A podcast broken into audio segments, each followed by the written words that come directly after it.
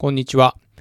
Algolia のソリューションズエンジニアの篠原です。えー、31回目の Algolia ポッドキャストでございます。えー、今週もよろしくお願いいたします。えー、まずですね、最初に、えー、先日開催されたアルゴリアの、えー、Shopify プラグインのですね、えー、ライブコーディングウェビナーがあったので、えー、そちらのご紹介をさせていただきたいなと思います。で、最初に、えー、ディベロッパーマーケティングのジュリーから、まあ、 Algolia とはみたいな紹介があってからの、まあ、えっと、ジョシですね。えっと、 Algolia の、えー、まあ、 Shopify 関連の、えー、テックリードをしている、えー、エンジニアの、えー、まあ、無双といいますか、が始まります。っていうか、あの、ジョシはですね、えっと、名字で、えー、名前はプラギャーっていうところで、まあ、あの、普段、女子女子って呼んでたんですけど、あの、そんな発見がありつつもですね、まあ、あの、そもそも、えっ、と、 Algolia における、その Shopify のこのインテグレーションってどういうことなのっていうところの説明から、えー、このセミナー始まります。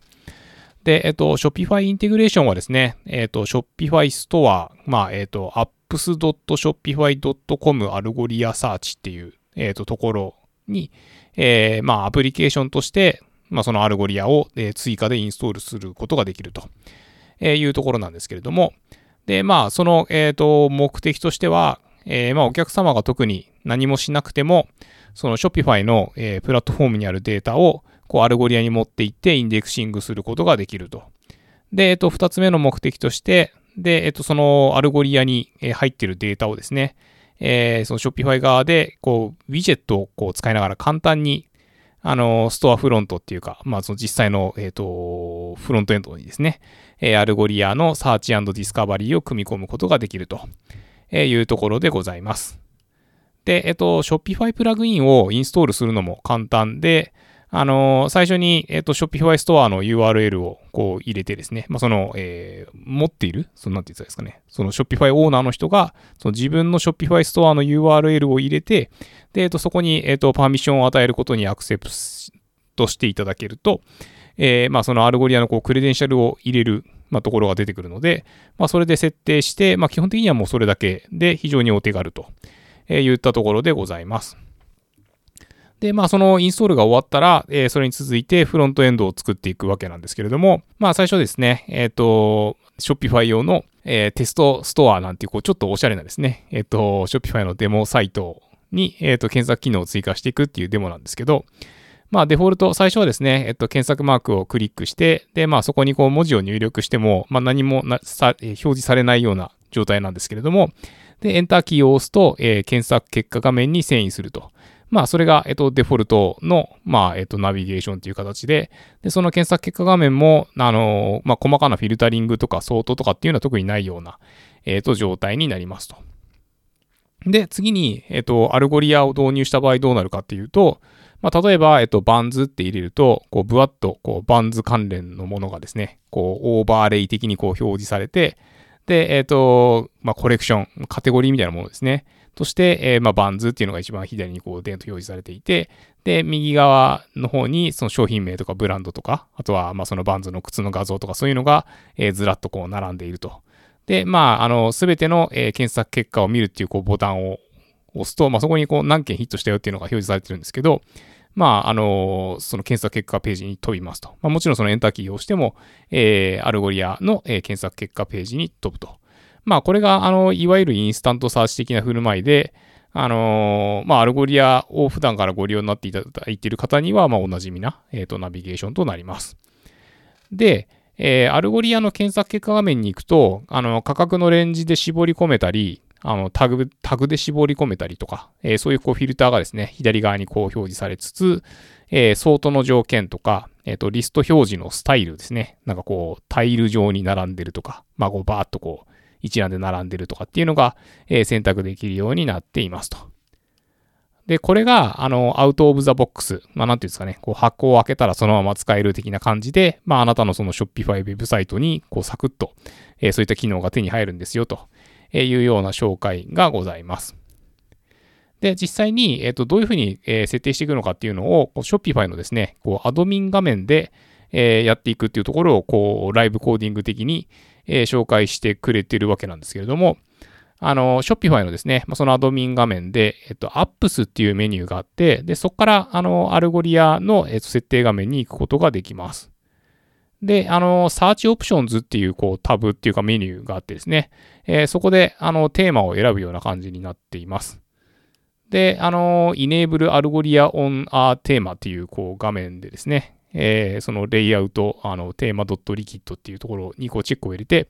えー、フィニッシュインストレーションっていうのをこう押すとですね、えー、こうボタンがくるくるしてる間に、こう裏側で、え、JavaScript とかスタイルシートとか、え、テンプレートっていうのが、まあ、あの、あなたの、え、Shopify、え、ストアに、え、追加されていくと、え、言ったような流れになります。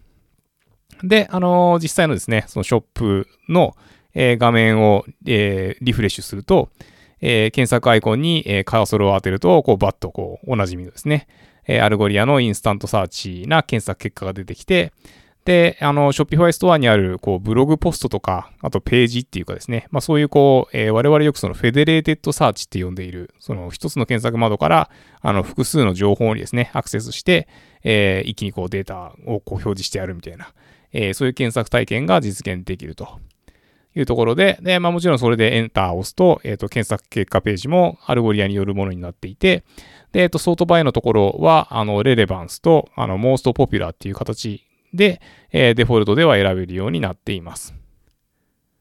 でですね、えっ、と、ブラウザー上で、あのまあ、ページのこうソースを見ると、なんていうんですかね、右クリックで、あのまあ、ページのソースっていうのを見ると、あの、コメントで、あの、 Algolia っていうところが何箇所かあって、あの、JavaScript をロードしたりですね、あの、スタイルシートを読み込んだりと、えー、言ったようなところが見て取れます。で、あの、ここでロードするすべてのファイルはですね、あの、Shopify の CDN に載ってるというところでございます。で、えー、Shopify の、えっ、ー、と、Sales Channels のテーマっていうところに行くとですね、あの、いろんなスタイルシートとか JavaScript のコードが、えー、ブラウザ上で編集できるようになっているので、まあ、あの、ここで色変えたりですね、フォント変えたりとか、えー、そういうことができます。で、まあこれあの、方眼っていうですね、あの、まあテンプレート言語っていうか、うん、があるんですけど、まああの、すごいシンプルであの使いやすい、えー、ものでございます。で、えっ、ー、と、まあ、デモっていうかライブコーディングっていうかっていう感じで、あの、スタイルシートを変更してみましょうっていうところをやっています。あのー、まあ、ど、どの箇所を変えるかっていうのは、あのー、実際のこうショップの、えー、をあのブラウザの開発者ツールで、まあ、この場所っていうのをこう特定してから、えー、ブラウザ上で、えー、css.hogan.liquid というファイルを変更して、で、あの、もう一回また、あのー、実際のその、えー、ストアとかショップのページに行って、リフレッシュしてみたいな感じで、えー、開発を進めていくと、え言ったような感じになります。で、今回はですね、えっと、アルゴリアアンスコインスタントアンスコサーチドット、えー、ホーガンドットリキッドと、えいうファイルにですね、えっ、と、div タグで、えー、ais-page という、まあ、あの、クラス指定がされているところがあって、で、その下にですね、えっ、と、h3 で、えー、こう、 search page っていう、こう、なんかこう、ページのタイトル的なものですね、えっ、と、つけてみたりとか、あとは、まあ、あの、div タグを新たに追加して、え、AIS まあ、えっと、 Algolia instant search、ハイフン、 sales、ハイフン、 tag っていう、えー、クラス指定をすることでですね、えー、 on sale っていうこう文字列が、まあ、その全ての商品に一律こう出るようにしますと。まあ、それはあの、そのテンプレートではそそこまであの込み入った処理ができないからなんですけれども、で、えっ、ー、と、それを、あの、本当にそのセールの商品だけ、えー、 on sale っていう文字を出すようにするために、えー、 instant search JS の中にですね、こう、ヒットウィジェットっていうのがあるんですけど、まず実際に、えっ、ー、と、検索してヒットしたもの、を、えーと、扱うところのこうウィジェットの中で、えー、どれにオンセールスを出すか出さないかっていうような制御を、えー、するようなこうライブコーディングをしています。あのー、コンペアアットプライスという項目があるんですけれども、まあ、それが、えーと、0より大きい。かつ、えー、コンペアアットプライスが、まあ、そのプライスという、まあ、属性と、えー、異なる場合に、えー、オンセールフラグを立てるようにしてやるとえー、そういったようなこうコーディングをしてあげます。で、あの、それができるとですね、あの、テンプレートの方で、あの、これちょっと言葉で説明するの難しいですけど、その、カッコカッコシャープっていう形で、あの、if 文みたいなことができるので、えー、それで、こう、オンセールフラグが立ってる場合だけ、えー、オンセールっていうこう文字を表示させるというふうにしてやりますと。で、そうすると、まあ、あの、いい感じにこう動くんですけど、そうすると、あのー、このオンセールって表示させたところだけ、ちょっと下に伸びてしまって、なんていうんですかね、こう、検索結果に並んでる時に他とちょっと見栄えがそこだけ、なんか違うっていうか、えー、いう感じになってしまうと。えいうところで、まあ、それをまたこう、スタイルシートで微調整してですね、えっ、ー、と、オンセールっていう文字列を出す部分をここっていう風にきちんと固定してあげて、で、まあ、より目立つようにその背景をオレンジにするとか、まあ、あの、そういう、こう、スタイルシートの、こう、エンハンスメントを、えー、ブラウザ上のエディターでやりくりするみたいな、え、そういうところの、え、デモを見せてくれています。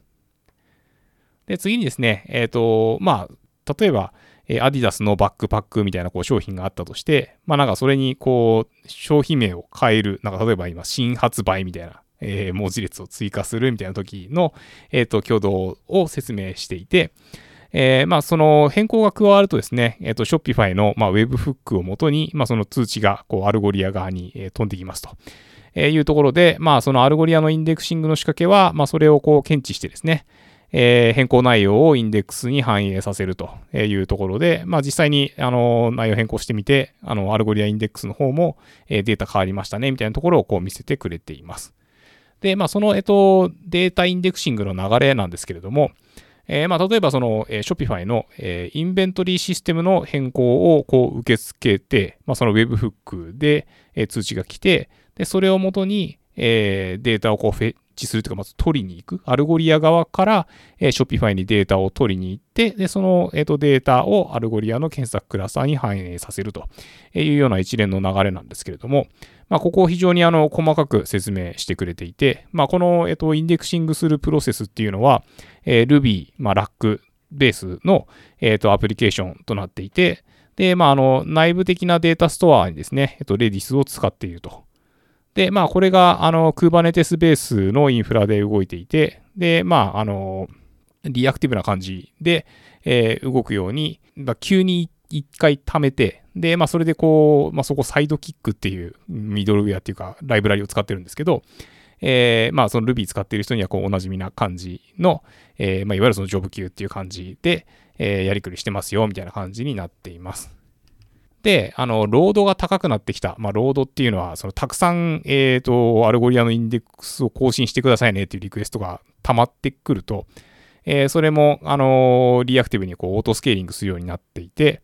で、まあ、あの、 Redis のですね、こうオペレーションの機能を積極的に使うことで、まあ、より、なんですかね、高速に、えー、動いていくといったところを意識しているということでございます。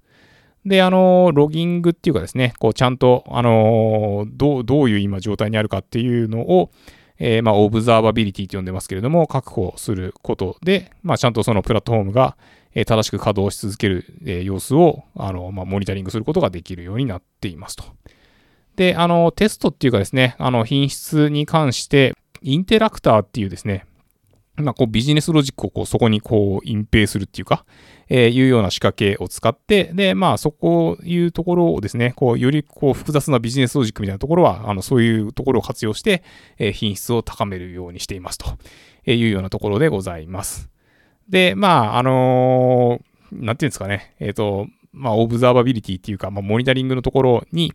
あの、まあ、 Algolia では Wavefront っていう、あの、ソフトウェアっていうか、えー、まあ、そういうソリューションを、えっ、と、使ってるんですけれども、まあ、その、えっ、と、画面をこう、チラ見せっていうかですね、まあ、結構、あの、 retry job って発生してるんだな、みたいな、なんかまあ、そういうのがこう見て取れるグラフが、えー、見て取れる画面を、あの、見せてくれたりしながらですね、えー、実際にその auto scaling っていうのがどういう条件でどういうふうに動いてるのかっていうのをこう説明してくれています。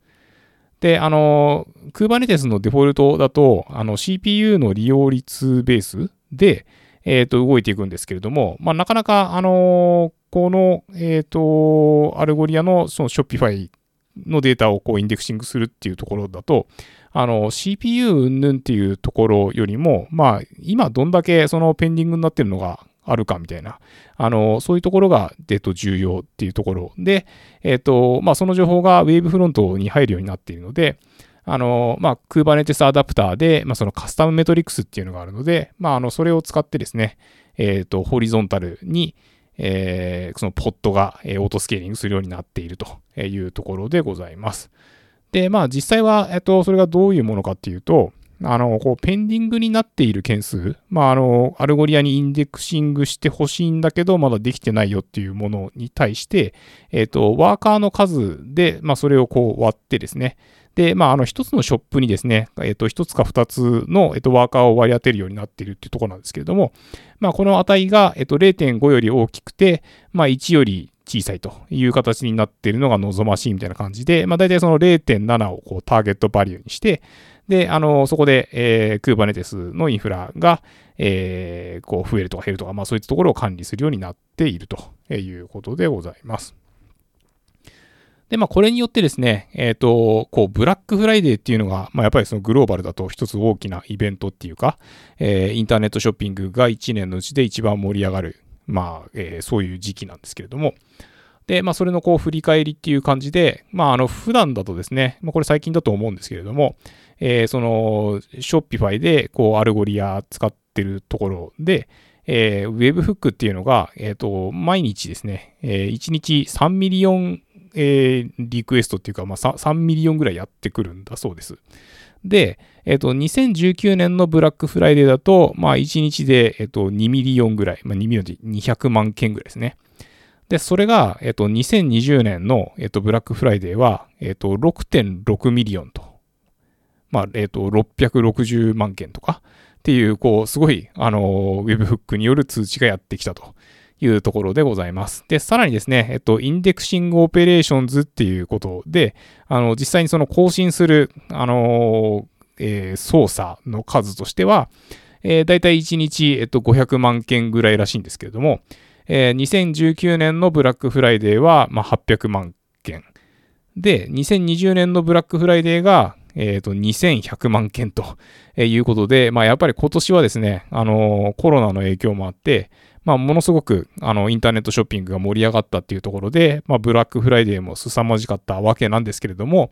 まあ、あの、これだけすごいのが来てもですね、えっ、ー、と、 indexing のこうパイプラインとしては、まあ、特にその目立った issue とかもなくて、えっ、ー、と、ダウンタイムも一切なく、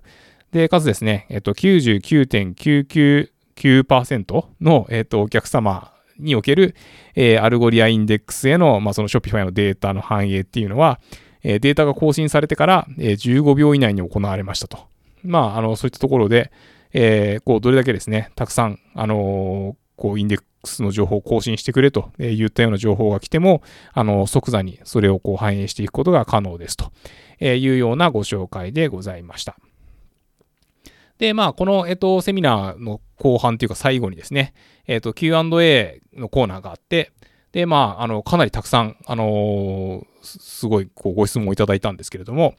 えー、例えばですね、あの、 Algolia の widget をこうカスタマイズするときの best practice ってどんなんですか？みたいなところで、あの、どうしても、あの、ブラウザ上のこう、エディターで、あの、コードを書いていくみたいなところで、あの、まあ、元々のこう、バックアップ取ってからやった方が、あの、失敗しちゃった時にこう、元に戻せていいと思いますとか、まあ、なんかそういうこう、基本的なところからですね、えー、まあ、その Shopify の、えっ、ー、と、アプリケーションに関する変更について、あのー、なんて言ったんですかね、えっ、と、 Algolia の、えプラグインを、えっ、と、インストールするわけなんですけれども、まあ、特にその既存の Shopify のアプリケーションに変更を入れたりはしないので、ご安心くださいね、みたいな、あの、そういうやり取りがあったり、で、あと、まあ、あの、Shopify のこう metafield のですね、えっと、 Algolia インデックスへの反映とかできますよとか、で、あと、えっと、検索ページの、えっと、フィルターをこう追加したり、え、するのに、こう、コード書く必要ありますかっていうとこなんですけど、まあ、基本的になくて、で、まあ、あの、必要なフィルターだけ残しといて、あの、いらないのは消しちゃったりとか、えー、まあ、その、消すっていうのをこう、コード書くっていうことかどうかわかんないですけども、あの、まあ、そう、そういったことも簡単にできますと。で、あの、その、小モアとか、小レスとか、あの、そういったようなこうフィルターの制御とかも、まあ、あの、 InstantSearch っていう Algolia が提供しているフロントエンドのライブラリーを使えば簡単に設定できるので、まあ、あの、よかったら見てみてくださいね、みたいな、こう、そういうやり取りがあったりしました。で、またですね、えっと、まあ、Shopify 使っていても、あの、フロントエンドにですね、えっと、 React とか、えっと、 Vue とか使ってる人がいるみたいで、で、あの、そういう場合もですね、あの、えー、 Algolia プラグインのそのデフォルトの、えー、JavaScript のウィジェットを使うんじゃなくて、あの、 React InstantSearch とか、あの、 Vue InstantSearch っていう、まあ、その Algolia が出している、えー、フロントエンドのコンポーネントもあるので、えー、そういったところもご利用いただければというところでございます。で、あと、まあ、あの、多言語対応をサポートしてほしいとかですね。まあ、あの、複数の Algolia のアプリケーションとかインデックスをやりくりしてみたいなところもできるかとは思うんですけれども、あの、そういった、こう、フィードバックをいただいたりとか、で、あと、まあ、あの、Shopify にこう、タグを追加して検索できるようにとか、まあ、なんか、本当に、あの、多種多様のですね、えっ、ー、と、いろんな、こう、ご質問をいただけてありがたかったな、というようなところでございます。まあ、あの、日本でもですね、えっ、ー、と、Shopify ご利用いただいている方、あの、たくさんいらっしゃると思いますので、まあ、よろしければですね、えー、 Algolia の、あの、 search discovery solution の、えー、導入も、えー、ご検討いただければなと思います。で、次にですね、あの、最近、あの、ブログ記事の翻訳をしていて気がついたんですけれども、あの、 Algolia のですね、えっ、ー、と、 searchantising、さ、 searchandising か。えー、まあ、こう、マーチャンダイジングをもじった感じの、あの、こう、コンバージョンレートをこんな風に上げていきましょうっていうような、えー、ことに関する、えっ、ー、と、ebook が、えー、出ているので、あの、こちらですね、えっ、と、 searchandising、えー、9 Best Practices for Better Conversion Rates と、いう ebook の内容をこちらでちょっとご紹介させていただきたいなと思います。まあ、これどういう人が読むといいかっていうと、まあ、例えばその自社の、えっと、オンライン e コマースサイトの担当をしている人が、えー、こうグローバルマーケティングの、えー、 merchandising strategy にちゃんと align したいんだよねと。でだけど、あの、それには予算もないし、あのー、開発者にいろいろこうお願いしなきゃいけないっていうのもちょっとあんま現実的じゃないし、みたいな。あの、そういう人はぜひですね、えっと、ご覧いただければみたいな、なんかそういうこう見出しになっています。で、えっと、検索と、あのまあ、売上げ、まあ、もしくはそのコンバージョンっていうところに対して、まあ、いかにこう重要かっていう、こう、リサーチのデータがあるので、まあ、あの、それをもとにですね、えー、 search discovery の tips をご紹介しますみたいな、えー、そういう位置づけになっています。で、あのー、まあ、難しさっていうか、あの、難易度的に、こう、レベル1、2、3っていうような構成になっていて、まあ、最初レベル1から始まります。で、まあ、あの、9つの、えーと、ベストプラクティスを紹介するというような形になっているんですけれども、えー、ベストプラクティスその1としてですね、えっ、ー、と、ノーリザルツ。まあ、せっかく、あの、ユーザーさんに検索してもらったのに、えー、一件も検索結果がないという状態を避けましょうというのが挙げられています。例えば、えー、サッカーでたくさん検索されてるけど、えー、一件も検索結果がなかったみたいな。まあそういう問題に関しては、まあ例えば、えっ、と、サッカーと、えー、フットボールですね、を、えー、シノニムの設定で関連付けておくといいんじゃないかと。で、まあ、あの、F とか FO とか FOO とかって入力されたときに、えー、それもそのフットボールだけじゃなくて、そのサッカーの、えー、検索結果も、えー、と出てくるようにすると、まあ、より、あの、いいんじゃないかと、えー、言ったようなところが紹介されています。で、例えばですね、えっと、それに、あの、デカスロンっていう、あの、幕張とか、あの、西宮にあるですね、えー、スポーツ用品店があるんですけれども、まあ、これ、あの、フランス初の、えっと、スポーツ用品店なんですけれども、えー、まあ、こちら、あの、オンラインでも、えっと、グローバルでビジネスをされていて、えー、 Algolia のあの Dynamic Synonym Suggestions っていう、あの、まあ、ユーザーがですね、ある一定の期間で、えー、この言葉を入力して検索した後にすぐ、あの、この言葉に置き換えて検索したみたいなのを、こう、 Algolia 側がトラックしていて、なので、えっと、これを、あの、 synonym の設定に追加したらどうですかっていうのを、まあ、 Algolia 側がサジェストしてくれる機能があるんですけれども、あの、その機能の紹介をしていたりします。で、次が、えっと、ベストプラクティスの2つ目ですね。えー、例えば、えー、よくドレスっていう言葉で検索されるんだけれども、えー、実際にそのまあ実店舗とか含めてっていうか、まあ一番人気のある商品が、えー、10番目ぐらいに、えー、と表示されていると。なので、あの全然クリックされてないし、えー、全然売れてないというので悩んでいますみたいな、えー、ところがあったりすると、まあ例えばその検索の順番を、まあ、入れ替えて、えー、よりカラフルなドレスを一番上に持ってきたりとか、えっ、ー、と、売れている商品をブーストさせたりとか、まあそういうのをこう Algolia だと、まあエンジニアの人にこう頼まなくても、あの、簡単にダッシュボード上で設定できるので、まあそういうふうにしてはどうでしょうかみたいな、えー、そういう事例が紹介されています。で、次、えー、ベストプラクティス3ですね。えー、最近、えー、自社ブランドで出したスマートフォンとか、えー、そのケースをプロモートさせたいと。で、まあそういった場合に、まあ大体そのスマートフォンのカテゴリーページとかって作ったりすると思うんですけれども、まああの他の iPhone とか、あのサムソンギャラクシーとかよりもその自社スマートフォンが一番上に来るように、もう最初にその検索結果をもう固定、もうピンさせちゃうとか、えー、そういうようなですね、えっとアプローチを、えー、取ることもできますよと、えいうところでございます。まあその3つが、えっ、とレベル1、まあ難易度1と、えいうところで紹介されています。で、次に、えー、難易度レベル2ですね。えー、ベストプラクティス4ですけれども、えー、例えば、えっ、と、コンバージョンレートが、まあ3%と、えっ、と、5%だったら、まあ、こう、どれぐらい売り上げが違うんだみたいな、あのー、そういう話があった時に、まあ、やっぱりそのコンバージョンを上げていくっていうのはすごい大事なわけですと。で、そういった場合に、あの、特定のキーワードで入力されたら、もう大きい、こう、バナーみたいなのをこう、ボーンと検索結果ページに出してあげちゃって、で、もうそこで、こう、よりこう、誘導すると、えー、と言ったような形にするといいんじゃないかと。まあ多分なんかある一定の期間ですね。例えば、えっ、ー、と、もうワールドカップって入力されたら、まあ、ワールドカップ期間中だったら、もう本当に今、その応援してるチームっていうか、その自分の国のユニフォームとかですかね、えー、はこ、ここへみたいな感じでもう誘導してあげることで、もう大体みんなそうやって買うと思うので、あのー、そういった対応をするといいんじゃないかと、えー、言ったようなところでございます。まあ、これもですね、あの、 Algolia だったら、その、こう、バナーの、こう、場所を、まあ、その URL でわかるようにしておけば、えー、このキーワードで入力されたら、えー、この領域に、えー、この画像を、こう、出すようにしますよと、えー、言ったような設定はすごく簡単にできるので、えー、っていうような感じです。で、次に、えー、ベストプラクティス5番目ですね。えっ、ー、と、もう検索っていうよりも、えー、特定のページに、えー、リダイレクトさせてしまうと。えー、例えば、あの、検索窓でですね、えっ、と、シッピング、まあなんか配送って入力されたら、まあもし、なんかその、こう、配送に関連するような商品をこう扱っていないのであれば、まあほとんどのケースって、その配送料金いくらとか、えー、何日ぐらいかかるとか、まあそういうこう配送ヘルプ的な情報を知りたいわけなんですよね。なんで、その検索窓に、そのシッピングとか配送って入力されたら、もう、えっ、と、配送ヘルプ的なページにリダイレクトさせてあげちゃうみたいな、まあそういうこうイメージなんですけれども、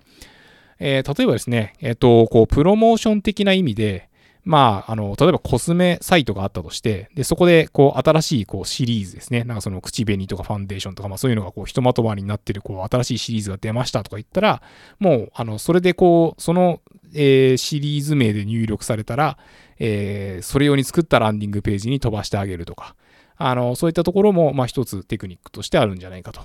えー、言ったようなところが紹介されています。で、次に、えー、ベストプラクティス6ですね。えー、例えば、えっ、ー、と、サムソンギャラクシーと、えっ、ー、と、入力されたら、まあ、あの、検索結果にそれがこう、上に来るようにはできましたと。で、なんだけど、あの、例えば、えー、こう、検索の上位には、あの、そのカテゴリーにある異なるサムソンの携帯電話も出てほしいと。まあ、ちょっと、あの、サムソンギャラクシー以外にちょっとどういう携帯電話あるかわかんないですけども、あの、なんていうか、えー、サムソンギャラクシーで入力されたわけなんですけれども、まあ大体そのギャラクシーじゃなくて、えー、例えばそのサムソンっていうカテゴリーがあったら、そのサムソン製品をより他の iPhone とかよりも、えー、ブーストして上に持ってくるようにするとか、えー、まあそういったことによって、まあよりあの、こう、ギャラクシーじゃなくても、あ、こっちもいいじゃんみたいな感じで、えー、ユーザーにこう着想を与えるっていうかですね、いうことができるんじゃないかと、えー、言ったような例が紹介されています。で、最後、えっと、難易度レベル3ですね。まあ、いよいよより、こう、アドバンストな、えっと、感じになっていきますというところなんですけれども、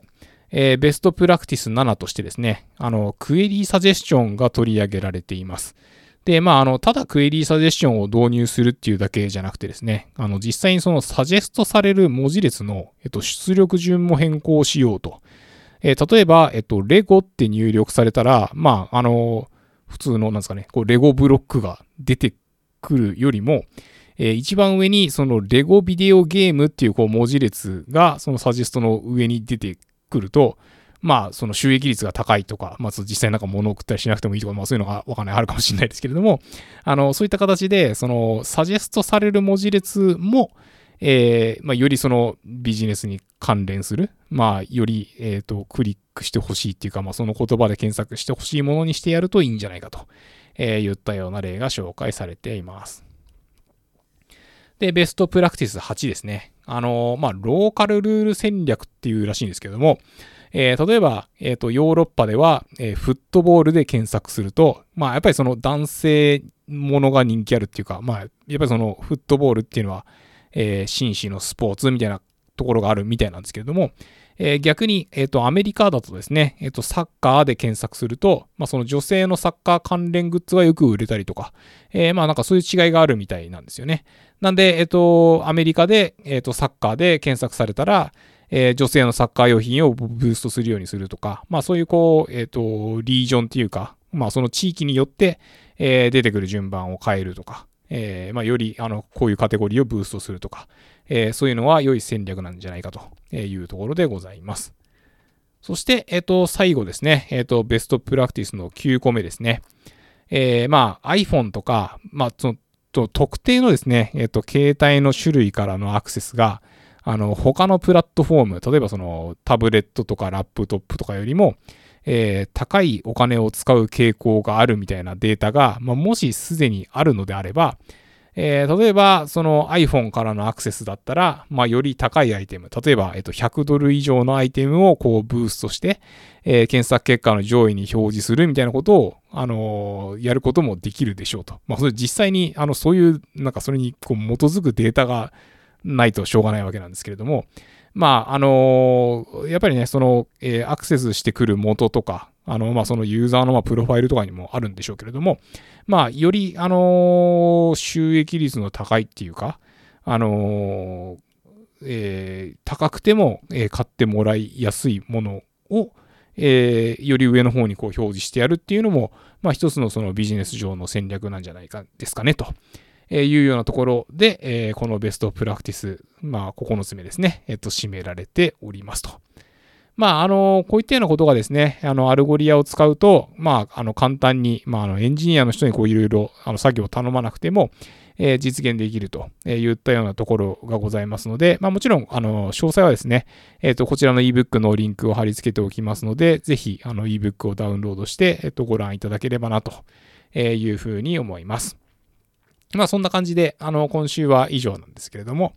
まあ、もしですね、あの、こういったトピックも取り上げてほしいとか、あの、 Algolia 使って最近こんなことやってみましたとか、えー、まあ、このポッドキャストでですね、あの、取り上げてほしいような、えっと、ことがございましたら、えー、ぜひツイッターに、あの、シャープ Algolia JP というハッシュタグで、あの、つぶやいていただければなというふうに思います。えー、そんなところでですね、えっ、ー、と、来週もぜひよろしくお願いいたします。えー、ありがとうございました。